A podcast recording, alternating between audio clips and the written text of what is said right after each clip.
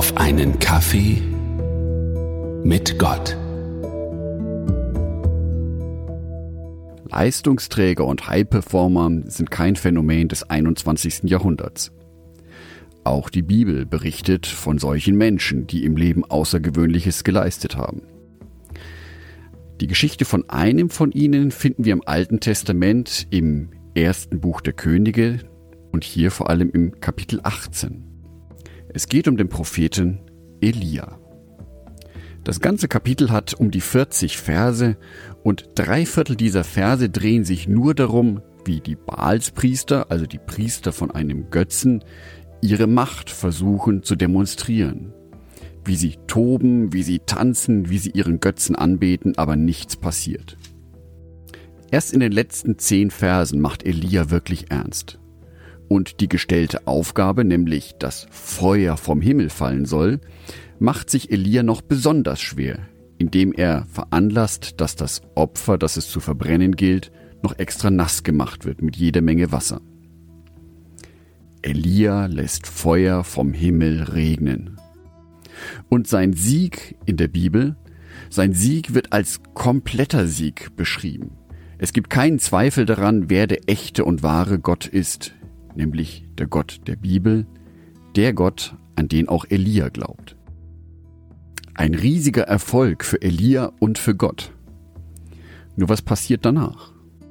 Elia wurde erneut bedroht und bekam es diesmal mit der Angst zu tun und flüchtete sich in die Wüste. Dort brach er schier zusammen. In der Bibelübersetzung Neues Leben wird er im ersten Buch Könige Kapitel 19 in Vers 4 so zitiert. Ich habe genug, Herr, sagte Elia. Nimm mein Leben, denn ich bin nicht besser als meine Vorfahren. Wie kann das sein, dass jemand, der so erfolgreich ist, so einen Absturz erlebt? Wie kann es sein, dass so ein Leistungsträger so eine Verzweiflung erlebt? Elia war erschöpft. Heutzutage würde man dazu Erschöpfungszustand sagen, vielleicht auch Burnout. Und da ist keiner gefeit davor. Zu Zeiten von Elia nicht und auch heute nicht. Die Geschichte geht dann folgendermaßen weiter. Elia legt sich unter einen Strauch und schläft erst einmal, tagelang. Und Gott schickt ihm einen Engel und dieser Engel versorgt ihn mit etwas zu essen und zu trinken. Also die Grundbedürfnisse werden befriedigt. Ausreichend Ruhe, ausreichend Essen, ausreichend Trinken.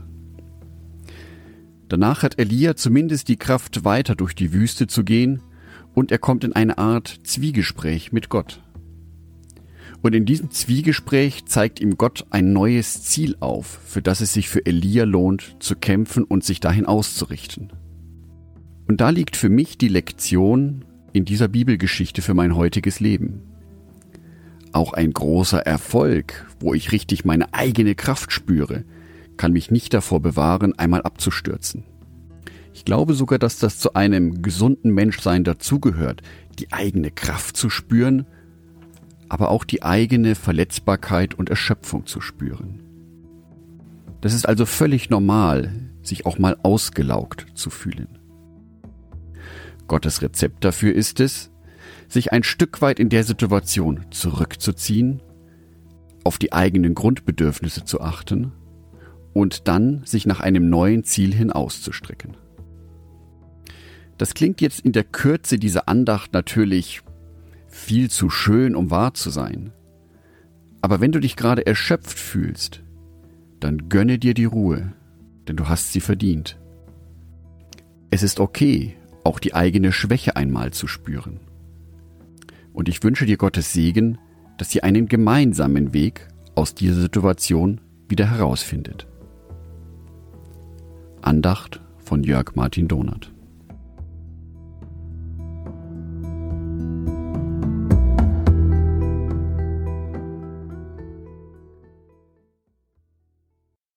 Ein herzliches Dankeschön an alle meine Patreons, die es mir ermöglichen, weiterhin den Podcast auf einen Kaffee mit Gott zu produzieren. Herzlichen Dank an Sonitschka und an Andreas Pfeiffer. Auf Patreon kannst du mich bereits mit einem Euro monatlich unterstützen. Oder du lässt mir ein paar Sterne da.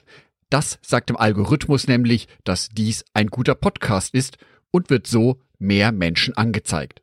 Vielen Dank schon vorab.